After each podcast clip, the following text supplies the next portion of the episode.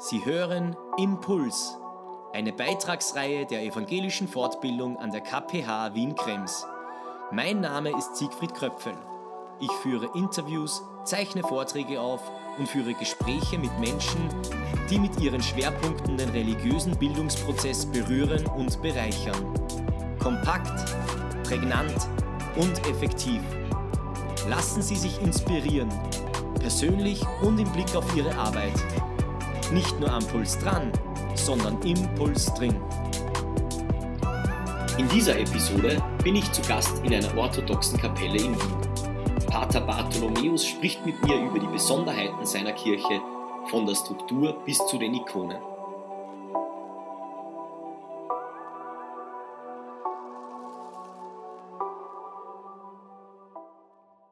Herzlich willkommen zu einer weiteren Ausgabe von Impuls.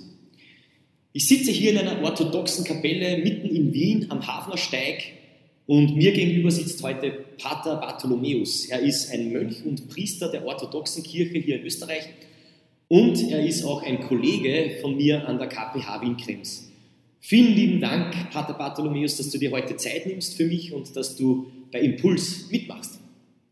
Dankeschön, lieber Siegfried. Äh, herzlich willkommen hier in unserer orthodoxen Kapelle zum heiligen äh, Johannes äh, Chrysostomus und ich freue mich sehr, dass wir heute die Möglichkeit haben, gemeinsam dieses Interview zu führen. Danke. Ich freue mich drauf und ich bin schon gespannt, was es Neues gibt für mich zu lernen wieder, weil ich muss eins gestehen, äh, ich habe herausgefunden, dass ich eigentlich sehr wenig über die orthodoxe Gemeinde in Wien oder die orthodoxe Gemeinschaft überhaupt und die Konfession weiß. Also ich glaube, vielen ist geläufig, da gibt es griechisch-orthodox, serbisch-orthodox, äh, rumänisch-orthodox und so weiter und so fort. Äh, aber wie ist denn das eigentlich in Österreich? Gibt es diese Unterschiede überhaupt? Oder wie seid ihr als orthodoxe Community, wenn man das so sagen kann, in Österreich aufgestellt? Die Lehre der Kirche sagt, dass es nur eine einzige orthodoxe Kirche gibt. Ja, also äh, wenn wir über den Glauben sprechen, dann benutzen wir äh, den Begriff Kirche im Singular, weil, wie gesagt, äh, rein ekklesiologisch gesehen, es gibt eine einzige orthodoxe oder eine einzige orthodoxe Kirche. Innerhalb dieser orthodoxen Kirche, im Rahmen der Geschichte, das hat natürlich verschiedene historische und politische Hintergründe, haben sich verschiedene Kirchentümer entwickelt in Russland, in Rumänien, in Bulgarien, in Serbien, in Griechenland. Und äh, die nennen wir russisch-orthodox oder serbisch-orthodox oder rumänisch oder griechisch-orthodox. Oder besser gesagt, nicht wir nennen äh, das so, sondern die österreichischen Behörden erkennen uns als äh, solche. Ja? In der orthodoxen Kirche spricht man nicht über rumänisch-orthodox, sondern über orthodox aus Rumänien. Ja? Mhm. Nicht über serbisch-orthodox, sondern über Orthodoxie in Serbien ja? oder in Russland oder in Bulgarien. Also es hat tatsächlich mit der Herkunft zu tun. Es hat mit der Herkunft zu tun und äh, nicht nur.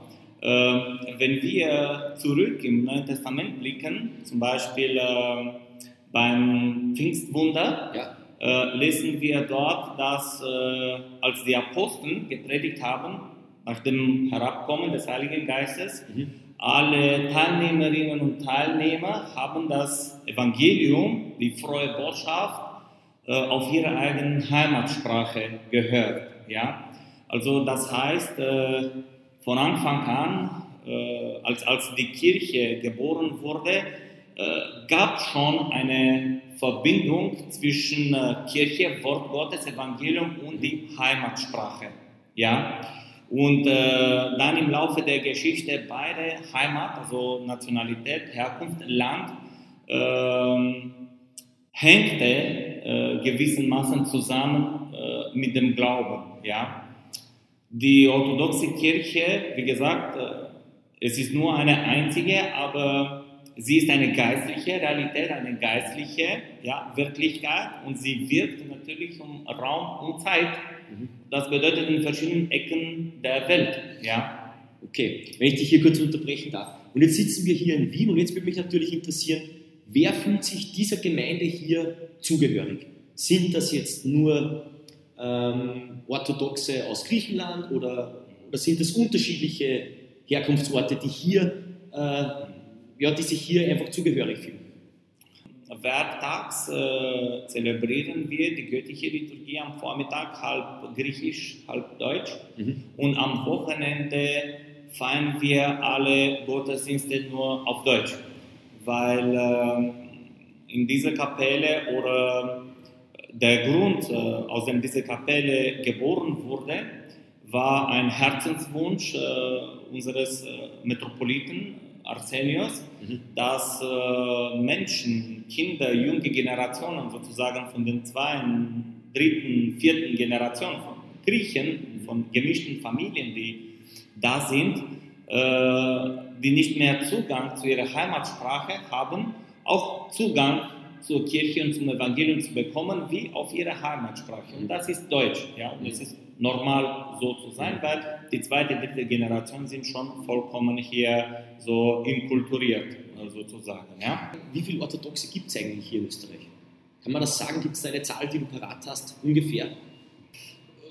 Äh, das Ministerium äh, hat, äh, ich glaube, im Jahr 2020 so einen Bericht diesbezüglich veröffentlicht und dort waren so ca. 700.000 Orthodoxen hier in Österreich irreführend. Also, also, mehr als doppelt so viel, wie es Evangelische gibt ja. in Österreich. Also das ist zumindest eine Zahl, die, ähm, die ich mir jetzt gut vorstellen kann. Ja. Eine kon konkrete Tatsache besteht darin, dass äh, die orthodoxe Kirche die zweite Kirche in äh, Österreich ist, mhm. ja, so als äh, Anzahl der Gläubigen. Und wir sind dort vielleicht äh, bei 8, 9 Prozent von der gesamten Bevölkerung hier in Österreich. Ah, okay. Wichtig im orthodoxen Gottesdienst ist ja die Ikonenwand. Das äh, weiß ich auch noch von äh, meinem Religionsunterricht, das ist mal vorgekommen. Äh, kannst du uns ein bisschen erklären, wozu dient diese Ikonenwand? Was erfüllt sie für eine Funktion? Danke für die Frage. Ja, äh, die Ikonenwand ist im Westen sehr bekannt und sehr beliebt äh, von den äh, westlichen Christen. Die Ikonenwand äh, spielt mehrere Rollen im Gottesdienst. Äh, einerseits, äh, sie trennt äh, diese zwei Räume, der Altarraum, wo der Priester zelebriert und äh, wo äh, gleichzeitig der Altartisch sich befindet, worauf die Wandlung stattfindet und somit auch der heiligste Ort einer Kirche, einer orthodoxen Kirche ist. Die Ikonenwand trennt so wie früher der Vorhang im Tempel, ja im Alten Testament, trennt diesen Raum von dem äh, Kirchenschiff, von dem Schiffraum, wo wir uns äh, gerade uns, äh, befinden und wo die orthodoxen Gläubigen im Gottesdienst beten. Wir sehen ganz in der Mitte einen Vorhang. Dieser Vorhang wird während des Gottesdienstes gezogen, also der Priester versteckt sich nicht irgendwie dort äh, draußen und macht seine Sachen alleine, sondern es gibt äh, auch äh, einen Zugang, äh, zumindest so einen Blickkontakt von den Gläubigen, die hier in dem Schiffraum beten mit dem Priester mhm. Im Altar. Oftmals kommen Touristen oder Gläubige anderen christlichen Konfessionen zu uns auf Besuch in der Kirche und sie schauen sich herum und am Ende sagen, schöne Bilder habt ihr. Mhm. Ja? ja. Und das ist nicht unbedingt äh, die Sache oder die Rolle einer Ikone, nur eine dekorative äh, Rolle zu spielen. Ja. Sie sind trotzdem Ikonen, äh, sie sind mehr als ein Bild und sie spielen äh, eine sehr wichtige Funktion äh, im Gottesdienst, im Gebet, im gemeinsamen Gebet hier in der Kirche und auch bei uns zu Hause, weil du mich gerade gefragt hast, ob ich Ikonen zu Hause habe. Ja, nicht nur ich, sondern alle orthodoxen äh, Gläubigen haben Ikonen zu Hause. Es ist unsere Art und Weise, das Reich Gottes in Nachbarschaft äh, zu setzen. Ja? Wenn wir Ikonen zu Hause haben, dann blicken wir ins Reich Gottes äh, hinein. Ja? Das heißt, Gott, Reich Gottes ist äh, mein Nachbar. Ja? Wir leben zusammen. Ja? Es trennt uns nur ein bisschen. Jetzt muss man natürlich sagen, äh, du bist nochmal in einer ganz äh, anderen Situation, weil du ja Mönch bist. Das heißt, die, deine religiöse Praxis oder deine, deine religiöse Betätigung, äh, die sieht vielleicht nochmal anders aus wie bei einem orthodoxen Christen, der mhm. wie viele andere in Österreich lebt. Ja. Äh, grundsätzlich gibt es zwei Lebensweise sozusagen oder zwei Art und Weisen, wie die Mönche in der orthodoxen Kirche leben. Es gibt das sehr bekannte, sehr bekannte Modell gemeinsames Leben, ja. gemeinschaftliches Leben, also Leben in einer Gemeinschaft, alles äh, in der Gemeinschaft äh, machen, beten, arbeiten und so, und so weiter. Und äh, es gibt das sogenannte, das ideorhythmische Modell, äh, das bedeutet, man betet nur zusammen mhm. und alle anderen äh, Aktivitäten, alltägliche Aktivitäten werden separat äh, ausgeübt. Arbeiten, Brot verdienen, äh, Essen, ja. Aufräumen und so und so weiter. Momentan lebe ich in einem solchen Modell. Ähm, am Vormittag versuche ich früh aufzustehen, äh, meine Gebete zu sprechen, dann kommen, komme ich schnell hier in die Liturgie, versuche ich jeden Tag äh, dabei zu sein, wenn auch von der Arbeit nicht etwas auftaucht und äh, verhindert mich. Mhm. Dann beten wir alle hier zusammen. Nachher komme ich äh, zurück nach Hause, versuche ich mein Frühstück äh, zu machen und ein bisschen Vorbereitung für die Arbeit. Muss ich entweder in die KPH gehen, mhm. jetzt unterrichten über Zoom, äh, mhm. pandemiebedingt oder die Schule. Und dann am Abend, äh, ab und zu haben wir auch so gemeinsame Gebet.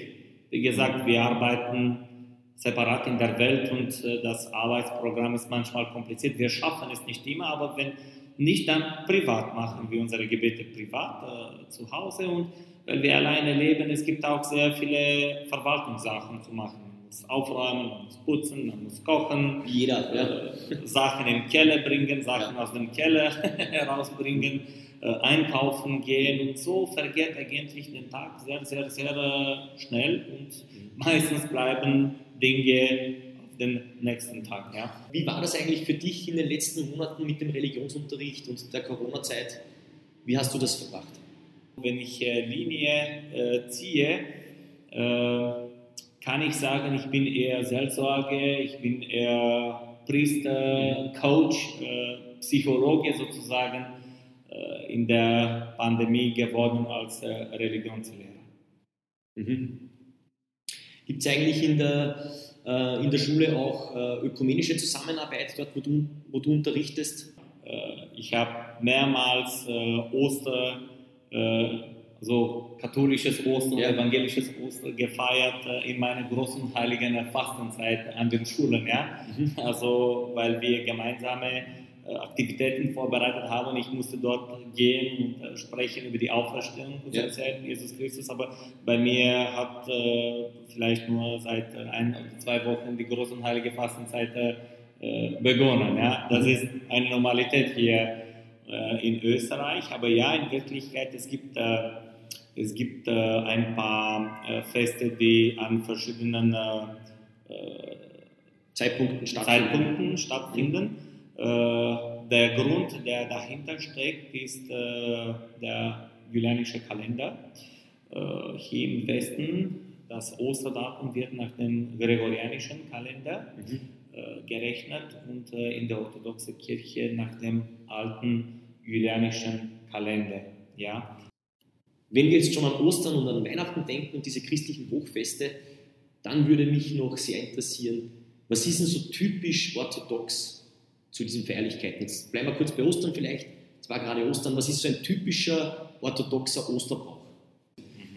Ganz äh, orthodoxe Bräuche, die man hier im Westen nicht hat, wäre zum Beispiel sehr wichtig, dass man bis Christi Himmelfahrt statt Hallo, Gruß Gott äh, äh, Christus ist auferstanden, er ist wahrhaftig auferstanden, mhm. sich begrüßt. Das ist ja. äh, unter uns Orthodoxen sehr normal, mhm. also nicht mehr Hallo, Grüß Gott. Und ja. das macht man zum Beispiel in Griechenland und in Russland und in Rumänien, auch wenn man in die Bank geht, überall, wo man hingeht, auch im Fernsehen. Äh, Christus ist auferstanden. Ja?